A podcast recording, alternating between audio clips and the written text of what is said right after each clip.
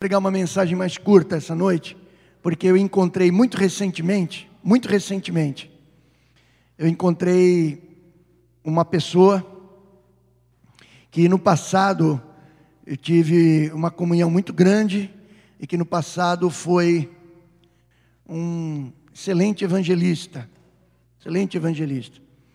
E quando eu encontrei essa pessoa, fui tomar um, um café, um lugar aqui em Santos, e ele estava no balcão, estava servindo de bebida alcoólica, estava bastante alterado, bastante alterado, sob efeito de álcool. E mas eu estava com muita saudade dele, porque fazia muitos anos que eu não o via. E das últimas vezes que eu tinha convivido com ele, é, chegamos até a fazer alguns trabalhos juntos, algumas publicações, um jornal próprio junto eh, evangelístico, falando a respeito das igrejas, do trabalho do Senhor. E agora eu vi nessa condição, muito recentemente eu vi nessa condição. E me entristeceu muito, mas eu, como a gente diz, tirei pela tangente e tal, e continuei conversando com ele, na medida do que era possível conversar com ele. Mas por dentro eu estava moído, sabe, irmão? Fiquei muito abatido por ver um homem que serviu a Deus de maneira tão intensa no passado, nessa condição: corpo maltratado, a roupa maltratada, com pouco cuidado pessoal. Eu não estou julgando pela aparência, evidentemente, preguei isso de manhã, mas quando você vê o quadro geral, você percebe que a pessoa não está num padrão de dignidade interessante. E principalmente pela condição alcoólica que ele se encontrava naquele momento, mas ele ainda estava no seu juízo, naturalmente, e dentro desse juízo, dentro desse juízo que ele dentro desse juízo que ele expressava, irmãos, é, ele ficou também um pouco constrangido, que eu percebi. Né? E nesse constrangimento, ele falou, o senhor está aqui na sede, né? Eu falei, estou direto aí. Que horas são os, os cultos? Eu falei, ah, domingo, 10 da manhã e 19 horas, nós estamos por enquanto presencialmente só nesses cultos. Ele falou, e o culto de libertação, quando é? Eu falei, é todo culto. Ele falou, não, vocês não marcam hora para libertação? Eu falei, não. Mas por quê? Eu falei, porque Jesus não marca. Né? A Bíblia diz que conhecereis a verdade e a verdade vos libertará. Amém? Então, todo culto é, de, é culto de libertação. Na verdade, nós entendemos exatamente o que ele quis dizer. Né? Eu também entendi, óbvio. Mas eu me recusei a ceder a esse tipo de apelo. Porque eu entendo que todo culto é culto de libertação, irmãos. Amém? Eu já fui liberto nos cultos mais inesperados possível de questões das quais eu precisava ser liberto. Não Já fui liberto em cultos tremendamente pentecostais sobre o aspecto formal do pentecostalismo, mas já fui liberto também, eu diria até mais vezes, em momentos de profunda comoção, de silêncio e de tranquilidade na presença do Senhor também. Que Jesus não marcava horário para libertação, irmãos. Não marcava. A pessoa cruzava com ele, ele estava sempre pronto. Amém? Você nunca vai ver Jesus dizendo: Eu quero te curar, mas não posso. Você não vê isso na Bíblia. Você não vê Jesus dizendo: Eu posso te curar, mas não quero. Jesus está sempre pronto. E Ele está aqui nesse lugar essa noite, amados. Ele está pronto a nos libertar a qualquer momento. Óbvio que eu não dei essa explicação completa para ele, mas ele entendeu muito bem. Só que concluiu de maneira muito ruim ele dizendo: Eu creio que foi Deus que me levou nesse estado que eu estou hoje, para que eu possa retornar para a comunhão com Ele. Eu disse para ele: Deus não leva ninguém no fundo do poço, que estava bem, para poder retornar, para que ele esteja bem novamente. Deus, às vezes, permite determinadas condições na vida de pessoas para que elas possam ter uma chacoalhada. Sim ou não, irmãos? Fez isso com o povo dele no passado, evidentemente que pode fazer do mesmo jeito. Às vezes a vontade permissiva de Deus permite com que as pessoas se afundem nas consequências das suas próprias atitudes. E dessa forma, elas venham a ter uma tomada de consciência para que possa voltar. Mas jamais Deus o conduziu da presença dele, servindo a ele, para uma condição ruim, para que ele possa voltar para a presença dele. Isso não, tem fundamentação bíblica nenhuma, queridos. Deus não age dessa maneira. Né? Ele quer que nós continuemos permanecendo na presença dele. Amém? Mas essa expressão que ele usou ali, quando que é o culto de libertação, né? eu disse para ele, ó, todo culto, Deus tem libertado porque é a verdade que liberta, como a Bíblia diz. Me levou mais uma vez, mais uma vez, a recorrer a um texto tão conhecido das Escrituras. Eu quero trazer uma mensagem, confesso, curta, porque essa elaboração veio muito rápida para mim, embora eu tivesse uma continuidade daquilo que eu preguei de manhã para essa noite, aquilo que Paulo escreve aos Coríntios na sua primeira carta, capítulo 6, verso 12, de maneira especial na segunda parte. Nós ainda estamos com problema essa noite nesse telão, de manhã não tínhamos, à noite estamos. Então, quem não tem a sua Bíblia aí na sua mão, não tem digital, você pode é, acompanhar conosco nesse segundo telão aqui.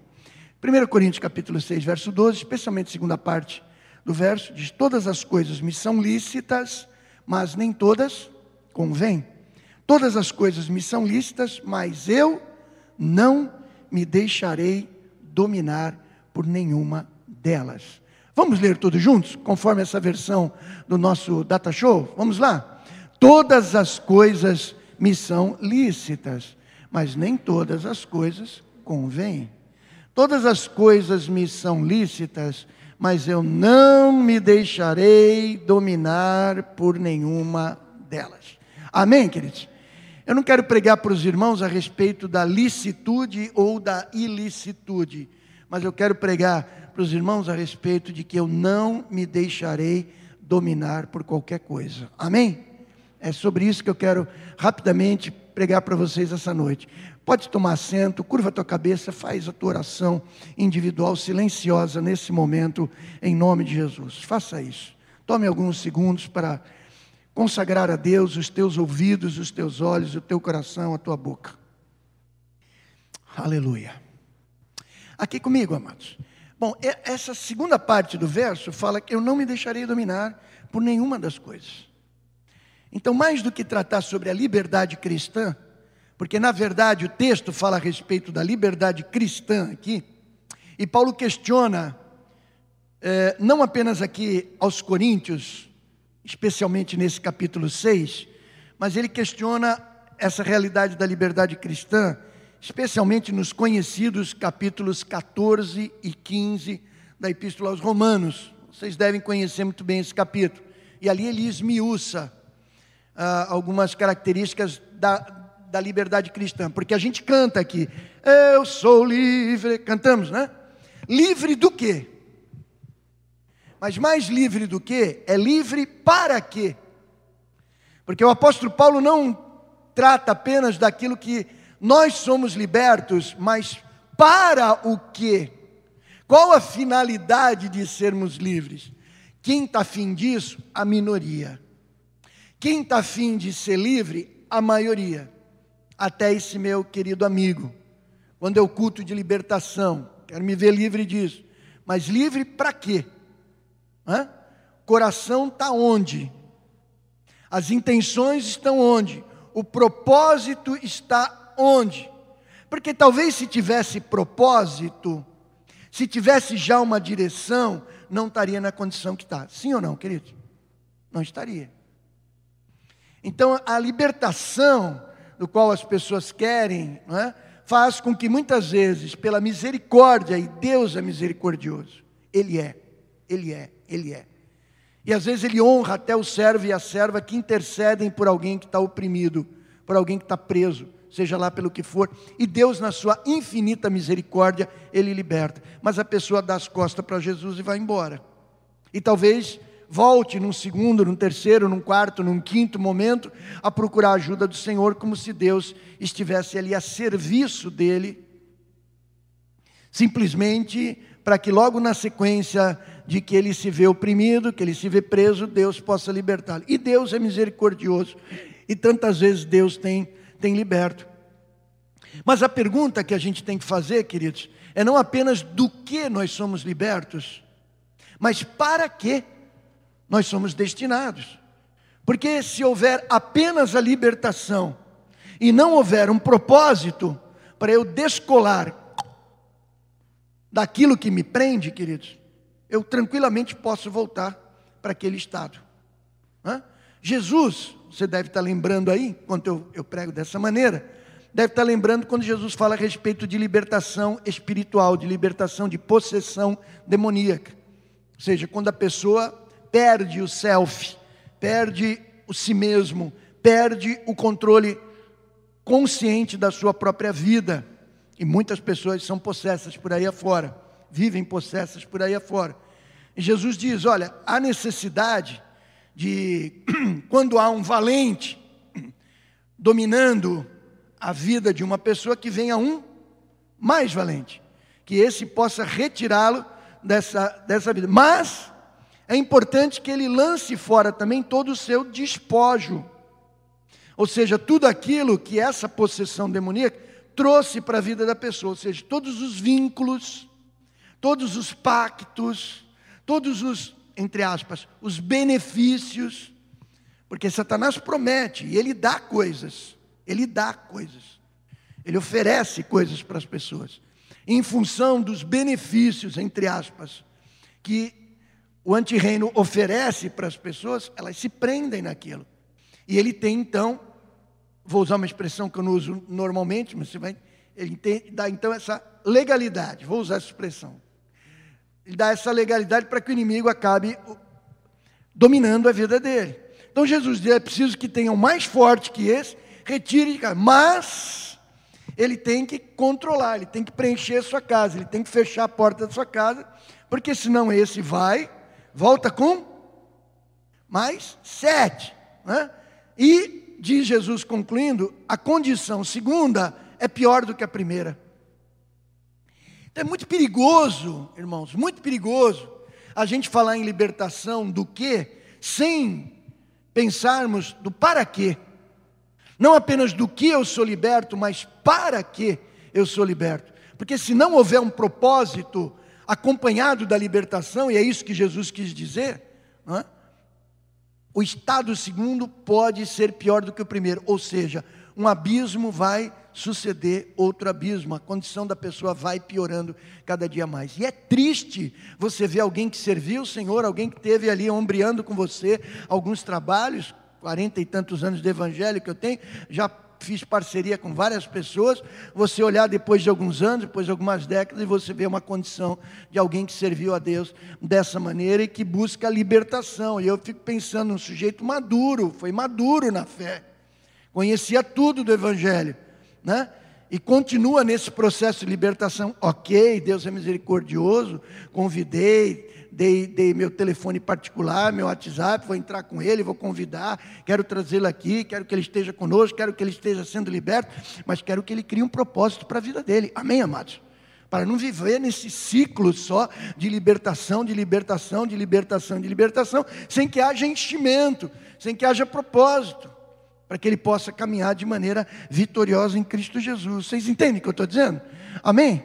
Então o apóstolo Paulo, quando escreve isso aqui na primeira carta aos Coríntios, que vocês conhecem de cor, e dentro do contexto de Romanos 14, verso 15, que é muito semelhante ao que ele escreve aos Coríntios aqui, essa sessão das Escrituras, na verdade, ela trata de várias expressões éticas dos crentes. Está falando de ética. Ética diz respeito a, a, a, comportamento, a expressão, como eu ajo, como eu convivo. A ética é isso, ela trata do comportamento das pessoas. E o apóstolo Paulo diz que para aqueles que são crentes, de maneira nenhuma eu posso estar ligado exclusivamente de pode ou não pode. Quer dizer, Paulo diz: olha, essa questão de alimentos proibidos, observância de dias, de festas, no caso judaico, né? É, e, e, objetos é, tal e tal, isso não é coisa que é, vocês precisam ficar atentos a isso para ficar é, seguindo essas observâncias normativas legalistas. Nós estamos libertos disso. O apóstolo Paulo está tratando exatamente então dessa, dessa liberdade, que ele chama aqui dessa liberdade cristã. Então ele muitas vezes ele adverte, porque vocês sabem disso, havia uma tendência judaizante na igreja primitiva, como há no dia de hoje, até hoje. Há essa tendência. Não, não, quando a gente fala judaizante nos dias de hoje, não significa no contexto das práticas judaicas, embora exista também no dia de hoje mas em, em termos de, de legalismo dentro do cristianismo. O apóstolo Paulo diz: Nós não fomos chamados para isso. A liberdade cristã, ela não é para você ficar preso a esses preceitos, essas obrigatoriedades. Por outro lado, e ainda bem que tem um outro lado, porque Paulo equilibra essa questão. Então ele está dizendo aqui em Coríntios, é, em algum momento ele menciona exatamente em contraposição aquilo que era o pensamento que ele está combatendo aqui. Então ele diz: e é questão indiferente o que alguém faz com o próprio corpo. O que importa é somente o espírito. Isso era a doutrina que o apóstolo Paulo estava combatendo, que era uma doutrina gnóstica. Paulo, aqui nesse momento, está combatendo aqueles filósofos, aqueles pensadores da época que tinham uma influência muito grande na igreja de Corinto, especialmente na primeira carta. Me parece, segundo alguns estudiosos, que pudesse ter havido alguma comunicação do Paulo entre a primeira e a segunda carta aos Coríntios, porque você sabe, né? Você conhece a Bíblia. Da primeira para a segunda, o panorama muda completamente da igreja aos Coríntios, né? Na primeira carta aos Coríntios, o apóstolo Paulo chama os crentes de sarquinóis, ou seja, carnais. E é incrível, irmãos. Segura essa aí. Porque eles tinham vivência com os dons espirituais. Que parece algo estranho de, de, de, engolir. Difícil de engolir. Alguém que participava dentro da igreja de manifestações dos dons espirituais e que apresentava uma ética carnal. E aí havia influência desses gnósticos dizendo: olha, a carne essencialmente é má, ela vai acabar, o que é importante é o espírito. Então não importa o que você faça com o teu corpo, porque ele vai perecer mesmo, e é o espírito que vai permanecer. Pô, isso aparentemente é legal, né? Tem algo de verdade nisso. Como toda heresia, tem muita verdade. Mas o que é mentira é que mata.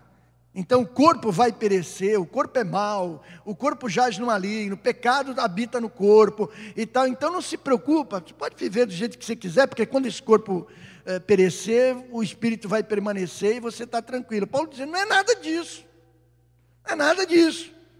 Essa doutrina agnóstica não tem nada a ver com o cristianismo, que diz que o corpo é essencialmente mau. E aí vem o apóstolo Paulo, cita, tem aí, Pedro, o verso 13, especialmente a segunda metade desse, a segunda metade desse verso, de maneira que, irmãos, somos devedores não à carne para viver segundo a carne. Olha aqui para mim.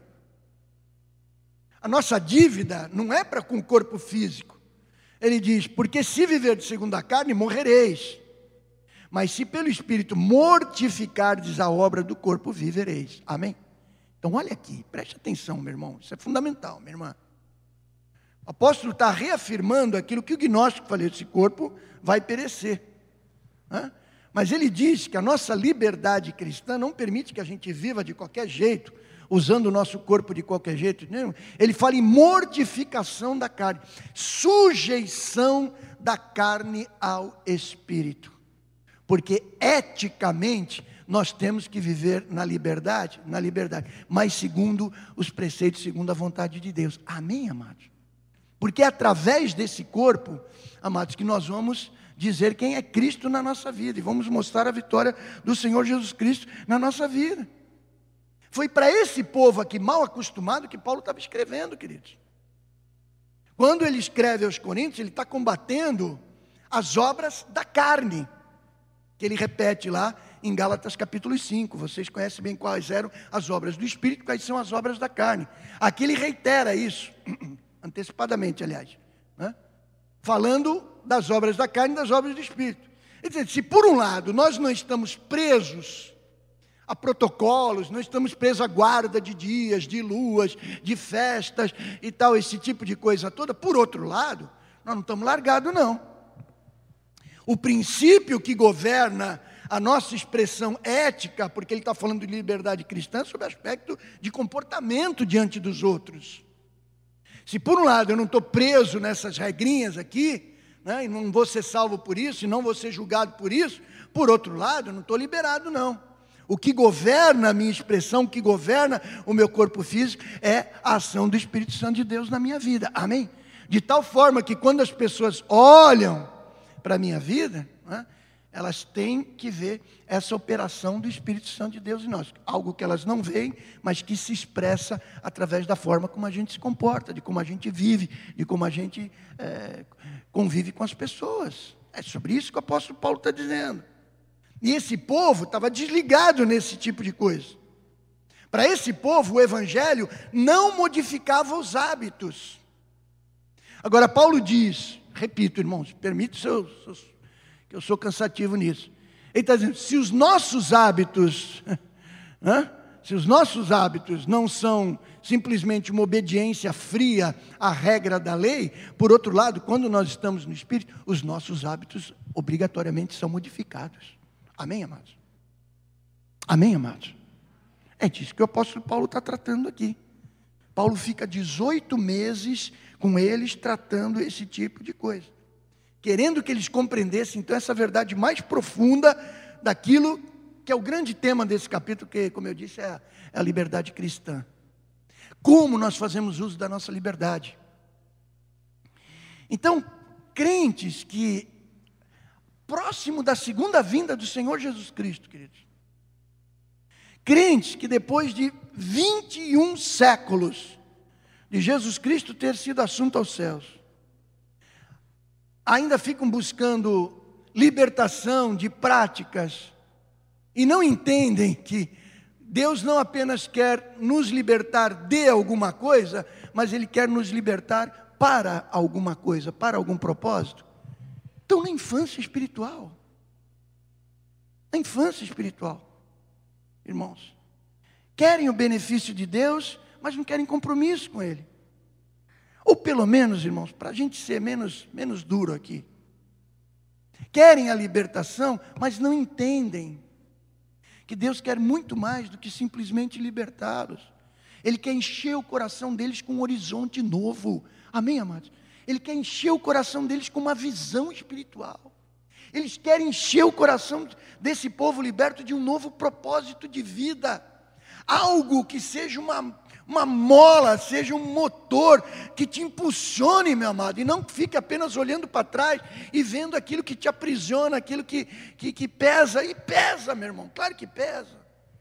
Esse mundo ele pressiona, ele tenta oprimir a gente, ele tenta nos prender, ele tenta nos segurar. É verdade, todo mundo sente essa pressão, tentações mil, opressões malignas muitas vezes. Crente fica opresso, ô oh, meu irmão, o diabo muitas vezes parece que está dentro do teu quarto. Sim ou não? Hã?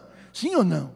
Quantos momentos de batalha espiritual profunda, intensa, que você não tem, você não quer sair de meio metro quadrado ali, a única coisa que você faz é ajoelhar e clamar ao Senhor, Senhor, eu estou nas tuas mãos, me guarda, me guarda.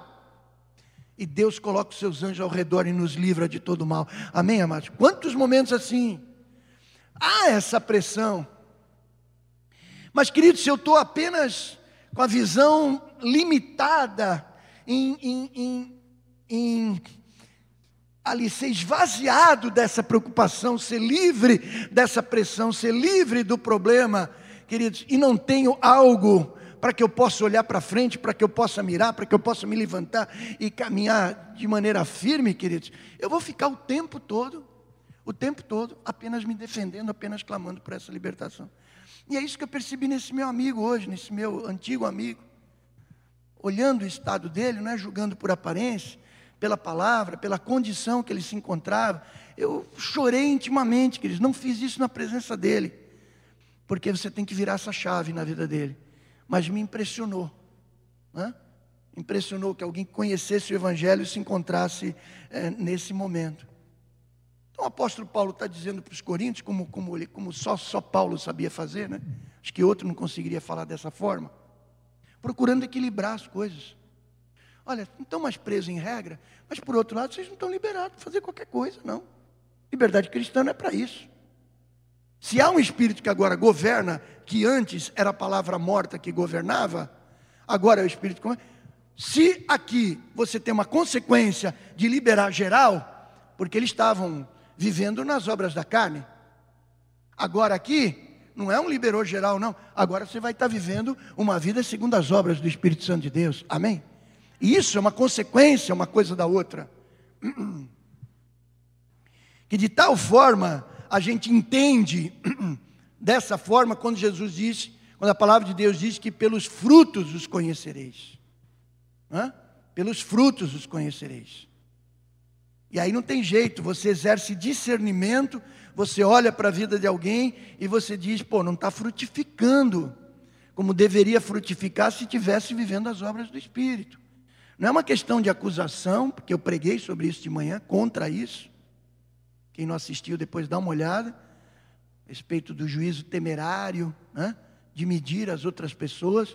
Mas é questão de exercer discernimento, queridos. E ver o que está acontecendo. O apóstolo Paulo diz: todas as coisas são lícitas. A palavra lícito, nesse, essa expressão grega, é legítima. Todas as coisas são legítimas. Então o que Paulo está dizendo é que todas as coisas estão no meu poder de decisão de serem praticadas. Você pode fazer. Você tem liberdade para isso. Né? Tem liberdade para isso. Agora, o que Paulo está dizendo é o seguinte: dentro dessa liberdade que você tem para praticar qualquer coisa, queridos, enquadre isso dentro do padrão que te serve de orientação. Enquadre a liberdade que você tem, e você tem liberdade, dentro do teu padrão de orientação. Se tu está sendo orientado pela carne, meu querido, você vai afundar. Você está sendo orientado pelo Espírito, você vai ser guiado pelo Espírito e a liberdade cristã tua vai estar no perímetro daquilo que o Espírito Santo permite para você. Amém? Amém? Quando os namorados chegam para a gente orar pela vida deles, eu digo o seguinte: olha, no corpo do homem, no corpo da mulher, não tem um, um tracejado vermelho em várias partes do corpo, me permitam ser mais específico aqui, né? Em que está escrito ali no corpo humano, na pele, área proibida, área liberada, área proibida, área liberada. Não existe isso. Que não adianta só chegar para o namorado, para a namorada e falar: não faça isso aqui, não faça isso aqui, não faça isso aqui, não faça isso aqui. Porque se o coração tiver inclinado para isso, que não segura essa onda. Sim ou não? Mas se o coração tiver no propósito, ali a liberdade cristã tiver na orientação do Espírito Santo, eu não preciso ter uma dizer isso aqui pode, isso não pode, aquilo não pode, isso não pode. Desculpa os, os gestos. Não precisa dizer isso. Porque o que, que vai dizer é o Espírito Santo no coração.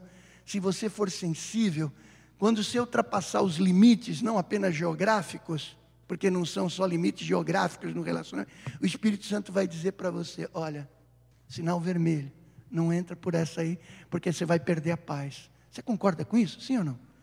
Mas o duro é nessa hora ouvir o Espírito Santo, né? Ouvir o Espírito Santo. Ser sensível à voz do Espírito Santo. E aí, normalmente, quando você passa a linha, não a linha geográfica, mas a linha da permissividade, do coração, vem um baita de um arrependimento. Errou. Tem que pedir perdão e Deus é perdoador. Amém, amados? Só que, só que, Ele não quer que a gente use a liberdade para pecar. E o apóstolo Paulo está tratando exatamente, exatamente dessas coisas.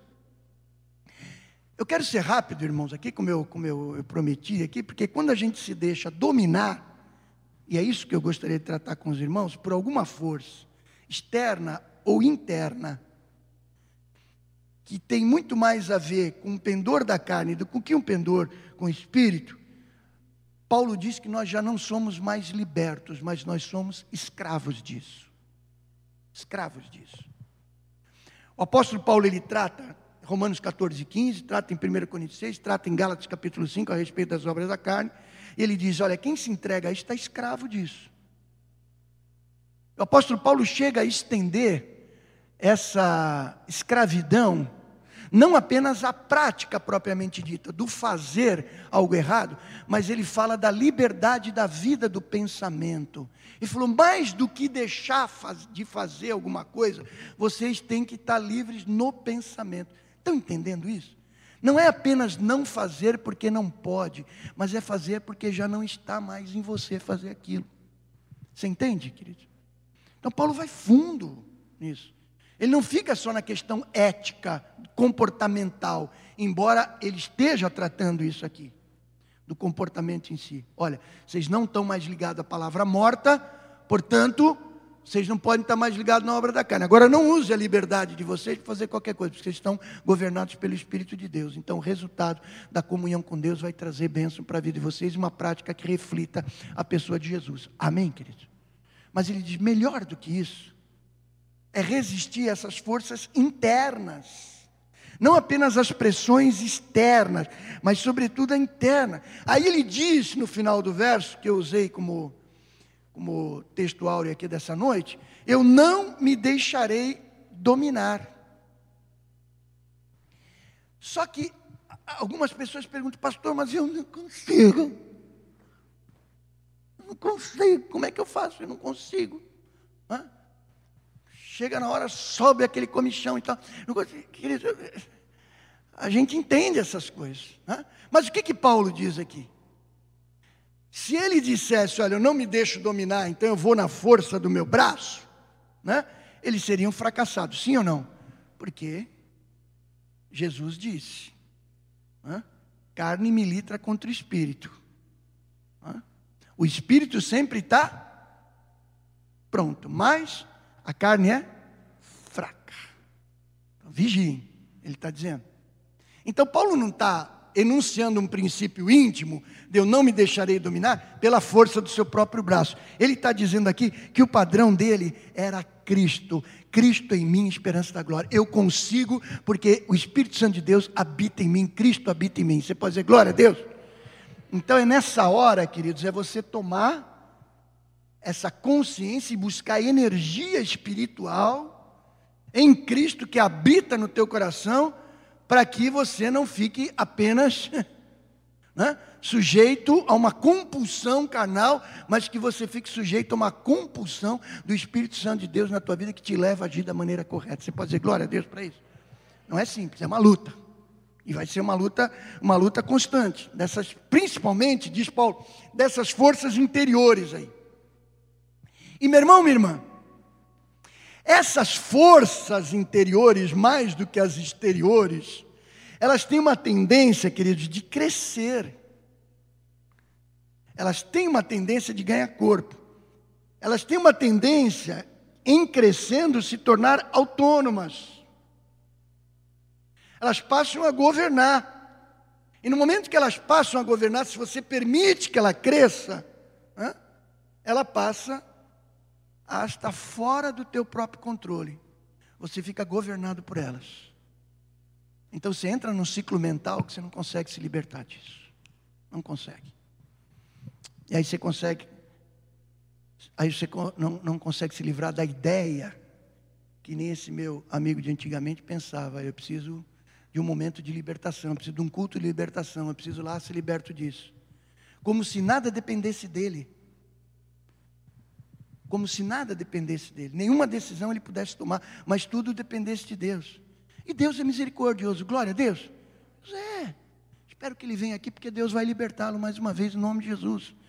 Mas ele vai ter que entender que Deus não apenas quer libertá-lo de alguma coisa, mas quer libertá-lo para alguma coisa.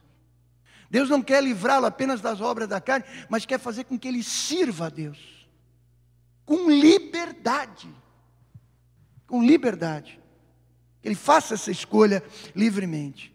Porque se você permite, queridos, que essas compulsões internas vão crescendo, vão se tornando autônomas, chega um momento que ela domina, foge do controle e você perde o equilíbrio e você acaba sendo subjugado pelo inimigo. Acaba sendo um derrotado. Então, queridos, eu não quero aqui teologizar muita coisa, não, porque a coisa é mais simples do que parece. Libertação não é apenas uma questão de um culto, de uma hora marcada, de colocar uma faixa entre os dois postes que eu poderia fazer tranquilamente, de atar o culto de libertação, vamos marcar a hora para Deus libertar. Porque eu creio que quando eu prego, quando os pastores pregam, quando algum de vocês prega, quando os jovens pregam aqui, é momento de libertação. É momento de libertação. Pode ter alguma manifestação mais ruidosa, não tenho nenhum problema com isso, gosto também, particularmente, né, quando a igreja se expressa de uma maneira mais livre, né, grita da glória a Deus, gosto disso também, mas pode ser aí no teu cantinho, no íntimo, no teu choro, no teu ai que ninguém está ouvindo. Deus liberta porque Ele é criativo na maneira de fazer isso. Amém, amados? A palavra de Deus mostra isso. Aí o apóstolo Paulo está falando a respeito de um padrão, de uma baliza, de um referencial, de um modelo. Esse modelo é o Senhor Jesus Cristo.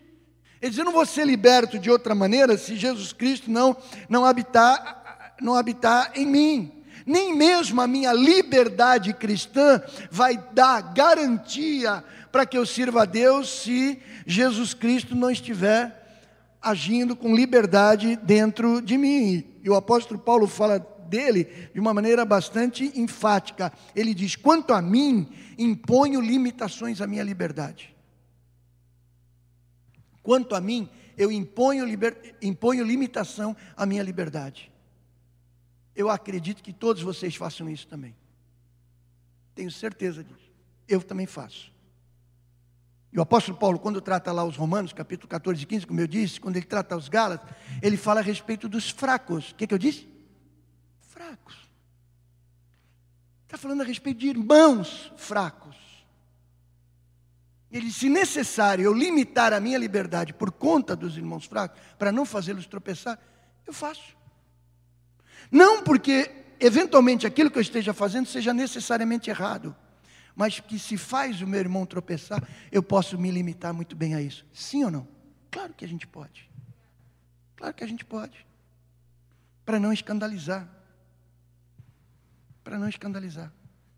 Você sabe que a gente recebe pessoas aqui na igreja? Temos alguns aqui. Não estou dizendo exatamente aqui no templo. Podemos até ter. Mas aqui no nosso meio.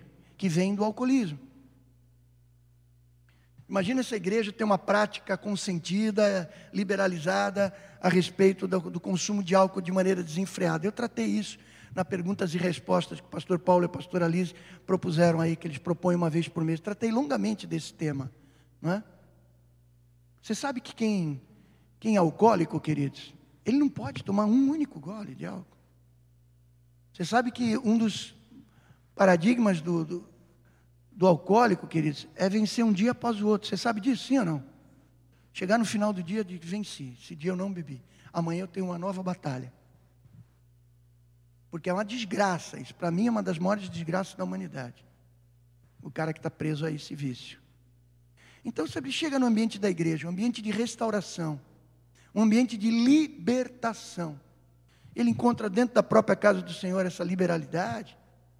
Sabe, que você pode, em função desse irmão que tem essa pendência, que tem essa dificuldade, você pode levá-lo a uma desgraça novamente. E não é dentro da casa do Senhor que ele vai poder encontrar isso, querido.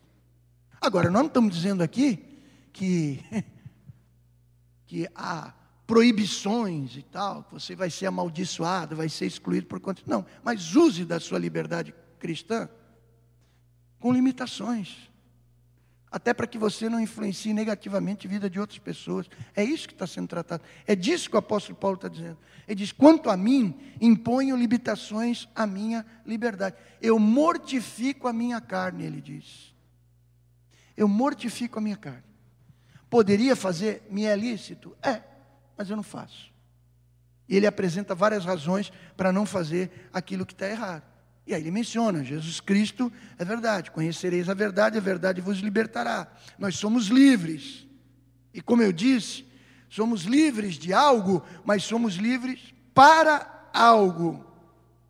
Então a verdadeira liberdade cristã, queridos, consiste em como nós escolhemos um Senhor para a nossa vida. Quem é o Senhor da minha vida? É o pendor da carne ou o pendor do espírito? Paulo diz: essa é a liberdade que você tem que usar.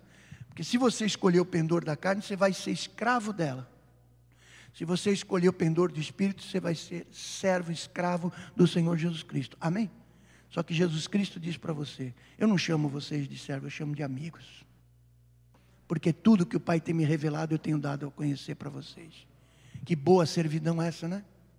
Que boa escravidão é essa, sim ou não, queridos? Que boa escravidão é essa? Da carne não, cara, você está roubado. O negócio te prende de um jeito. Já fui preso. Já fui, já fui amarrado para esse tipo de coisa. É pauleira. Você quer, mas não consegue. Só o poder gracioso, miraculoso, sobrenatural de Deus para te libertar. E glória a Deus que Ele faz isso. Amém? Agora, pô, eu não vou dar. Na sequência disso, eu fui liberto disso, eu não vou dar mole, né? Eu estou liberto para outra coisa agora, para servir a Jesus Cristo. E através da minha prática de vida, espelhar a presença do Senhor. Não é fácil, não é fácil, é luta, é luta. Mas, queridos, é a consciência de que Deus nos escolheu e nos coloca no âmbito de Deus. E aquilo que nós escolhemos está no nosso âmbito. Eu não vou ler Romanos 14 e 15, eu gostaria muito de ler os dois capítulos, mas são extensos. Né? Então, se você quiser uma liçãozinha de casa, um tempo que você tiver, lê, leia mais uma vez, diante desse contexto que eu estou pregando, os capítulos 14 e 15 de Romanos. Mas vou ler o 8, os versos 13, 12 e 13, em Romanos 8. Vamos lá, vamos ler esses dois, esses dois versos. De maneira que, irmãos, somos devedores não à carne para viver segundo a carne, nós já lemos, né? Segundo a carne, porque se viver de segundo a carne, morrereis. Mas se pelo Espírito mortificardes as obras do corpo, vivereis. Está aí o verso 12 e 13. Os dois estão aí, né? Ok? Ok? Então já tinha falado a respeito disso. Então o apóstolo Paulo usa esse recurso, olha aqui, irmãos. O apóstolo Paulo usa esse recurso das coisas indiferentes para falar das coisas não indiferentes. Ou seja, a palavra de Deus, a liberdade cristã, não te conduz à frouxidão. Você não vira um frouxo por ser livre, por estar em Cristo Jesus. Você tem a rédea na mão. Você consegue saber o que, que é, o que, que é importante para você, o que é lícito, o que não é lícito.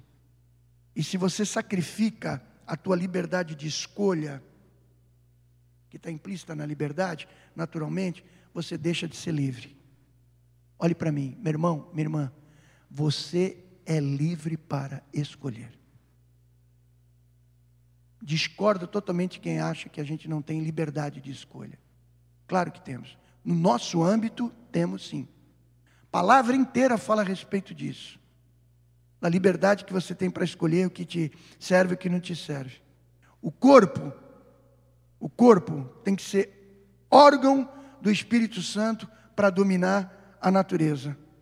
E não um corpo como órgão da natureza para dominar o espírito. Está entendendo?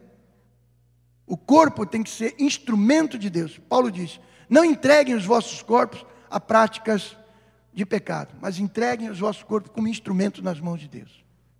Então, o corpo físico, que é templo do Espírito Santo, tabernáculo de Deus, são as comparações que a Bíblia faz, tem que ser usados como instrumento do Espírito Santo de Deus e não o contrário.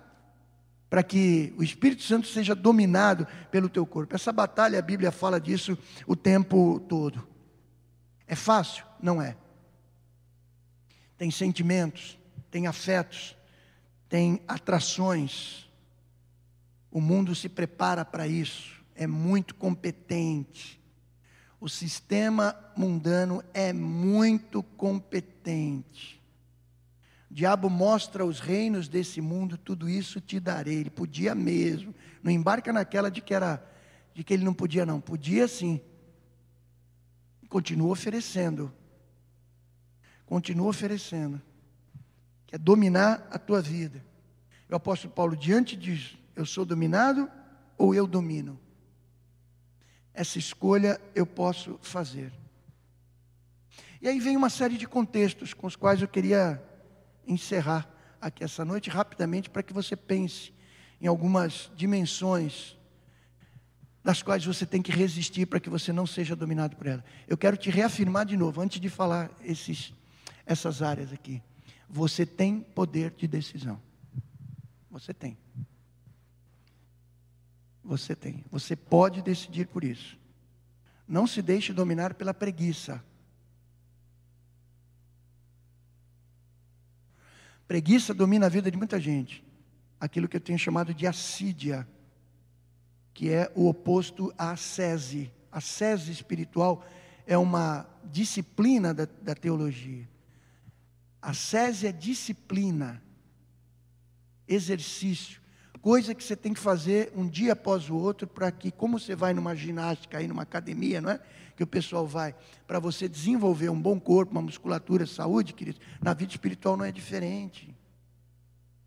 Ok, eu posso participar de um culto e receber libertação, ok. Depois, no dia seguinte, eu vou estar debaixo das mesmas tentações, se não piores, como Jesus alerta.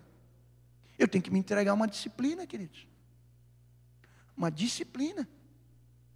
Comunhão com Deus, leitura da palavra, oração, meditação, comparecer na casa do Senhor, ter comunhão com os meus irmãos, me envolver numa disciplina espiritual.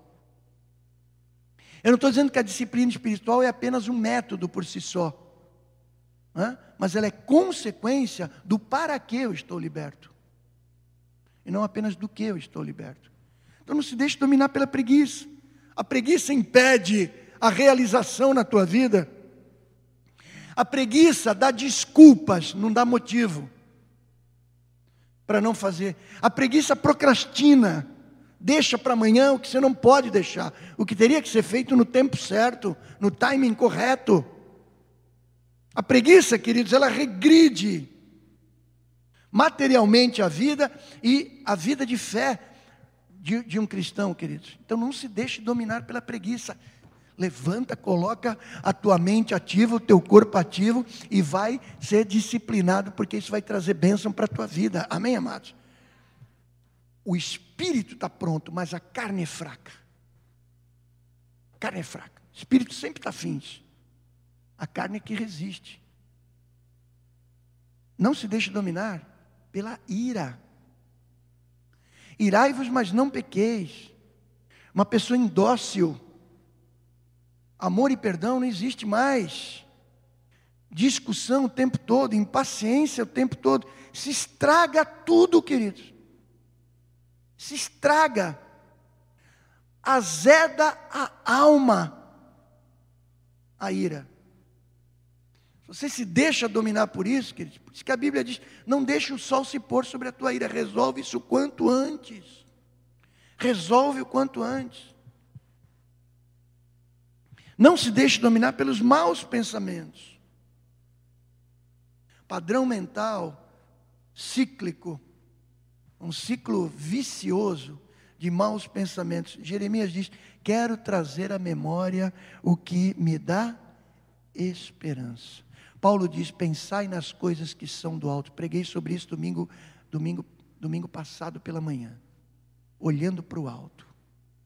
Isso, queridos, você tem que trazer para você. Começou a entrar num ciclo negativo de pensamento, opa, não! Hã? Vira isso, se apropria das promessas de Deus, começa a pensar nas coisas produtivas, nas coisas positivas na tua vida. Amém, amados? Isso é coisa que cabe a você, meu irmão. Se você entrar num buraco, Deus pode te tirar mais uma vez do buraco, não tenha dúvida. Mas é assim que você quer viver, meu irmão? Faça favor. É assim que a gente quer viver, o tempo todo indo em culto de libertação, em culto de libertação numa igreja aqui, num culto lá, lá está tá o fogo, lá está profeta, lá está a mulher de Deus, lá está o homem de Deus. É, é, ok, glória a Deus que tenha. Mas eu vou ficar vivendo esse tipo de vida, queridos? Será que não podemos ser chamados para maturidade? Né? Então não se deixe dominar pela preguiça, não se deixe dominar pela ira, não se deixe dominar pelos maus pensamentos, não se deixe dominar pelo seu passado. Quantas vezes eu tenho falado a respeito disso? O velho homem morreu, mas volta e meia você vai no túmulo dele e leva flores. Como se tivesse saudade dele. Cara, eu não tenho saudade do meu passado. Tem umas curtição lá, uns prazeres e tal, tudo bem, eu sei disso. Mas eu não deixo dominar pelo meu passado. Porque o passado a gente não domina, mas às vezes ele domina a gente. Me chama de volta. Aquele que põe a mão no orado e olha para trás não é digno de mim, de Jesus. Não é digno. Deixa o passado, não se deixa dominar pelo passado. Curte desenterrar cadáver? Tenta desenterrar um cadáver. Fede pra caramba. E outra, não tem vida ali mais. Então não dá, queridos, nem na vida natural e nem na vida espiritual.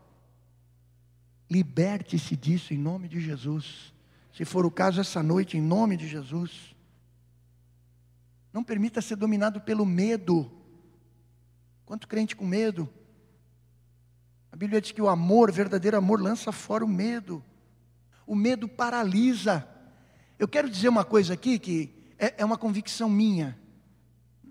Digo eu, não o Senhor, né? E, é, é, plagiando o apóstolo Paulo aqui. O medo alimenta as forças do inferno, queridos. O antirreino é alimentado pelo medo do povo de Deus. Ele cresce em cima da gente. Ele cresce. Não porque ele é maior ou menor, mas é pela forma como a gente acaba vendo ele. Ele cresce. Não se deixe dominar pelo medo. A situação é, é, temerária, de fato é, mas enche o teu peito e diz: Eu estou em Cristo, eu sou nova criatura. Mais pode aquele que está em mim do que aquele que está no mundo. Em Cristo eu sou mais que vencedor. Nada pode me separar do amor de Deus. Não é você fazer bravata, porque o diabo olha para você e diz: Mas você diz: Olha, o meu Senhor vai à minha frente, o meu Senhor luta por mim. Se entende com Ele, tu já é derrotado. Teu tempo já está marcado. Eu estou em Cristo. Ele é o meu general. O Espírito Santo é que me fortalece. A minha alegria no Senhor é que me fortalece. Amém, amados? Você deixa dominar, porque o medo paralisa. Pior, o medo inventa coisa. Quantas pessoas que eu converso que inventam coisas. Pensamento viaja e ele entra numa realidade absolutamente inexistente. Ele cria uma outra realidade que não existe na verdade. Aí você precisa desconstruir aquilo. Meu irmão, minha põe o pé no chão, isso não existe. Isso não está acontecendo, isso não ocorreu, não vai acontecer. Isso é, é um construto da tua mente medrosa. Não se deixe dominar por isso, meu amado. Não se deixe dominar pela preocupação. Jesus diz: Não estejais inquietos por coisa alguma. Quando estiver quieto, meu irmão, se você estiver, mesmo aqui na cidade, alguma pessoa, olha para o pássaro do céu e diz: Olha aí, não, não trabalha, não fia, Deus o alimenta todos os dias. Lindo, piando, bonito, aquela coloração da, da, da eu recebo essas coisas dos irmãos, aqueles passarinhos coloridos. Essa semana eu recebi uma manga assim vermelha com amarelo e um passarinho do vermelho para o amarelo, ambas criação de Deus. Não sei o que manga tem a ver com passarinho, mas achei bonito aquele troço lá, porque a, a criação de Deus é fantástica, não é? É muito legal, assim. Deus cuida das flores do campo, nem Salomão, em toda a sua riqueza e esplendor, se vestiu com uma delas. Quanto mais vocês homens de pouca fé. A gente tem que ouvir isso de Jesus. Diga para o teu irmão: Deus cuida de ti, meu irmão. Deus cuida de ti, Deus cuida de ti, Deus cuida de ti. Não se deixe dominar pela tristeza. Tristeza, irmãos. Eu tenho muitos versos aqui que eu não estou lendo, porque eu não quero prolongar, mas essa, é, Paulo diz aí em Filipenses capítulo 2, verso 27. Veja o que ele diz. Tem aí, meu filho. Filipenses capítulo 2, e de verso 27. E de fato esteve doente e quase à morte, mas Deus se apiedou dele, e não somente dele, mas também de mim, para que eu não tivesse tristeza sobre tristeza. Deus se apieda de nós, queridos, para que a gente não tenha tristeza sobre tristeza. Amém a gente muitas vezes se entristece, você sabe disso. Mas Deus é misericordioso, não nos deixa afundar na tristeza. Amém? Veja, queridos, eu estou citando aqui algumas coisas que eu elenquei lá em casa. Não se deixe dominar pela preguiça. para mim é tão importante isso, a questão da disciplina. Não se deixe dominar pela ira, pelos maus pensamentos, pelo passado, pelo medo, pelas preocupações, pela tristeza. Isso é contigo, meu irmão, minha irmã. Paulo diz: Eu não me deixo dominar por isso. Claro que ele tem um princípio orientador na vida dele. Cristo em mim. Ele enfatiza isso lá no início. Cristo está em mim. Eu tomo posse disso. A gente gosta dessa expressão, né? Vamos usar agora então. Eu tomo posse dessa verdade e me empodero, né? É uma palavra legal hoje em dia também, né? Recebereis poder ao descer sobre vós o Espírito Santo de Deus. Amém, irmão? Você tem condição de resistir a isso. Diga comigo, diga comigo, preguiça. Bem forte, preguiça. Ira, maus pensamentos, passado, medo, preocupação, tristeza. Bem forte. Eu não me deixarei dominar por essas coisas. Aplaudo o nome do Senhor Jesus, amados. Não se deixe dominar por isso.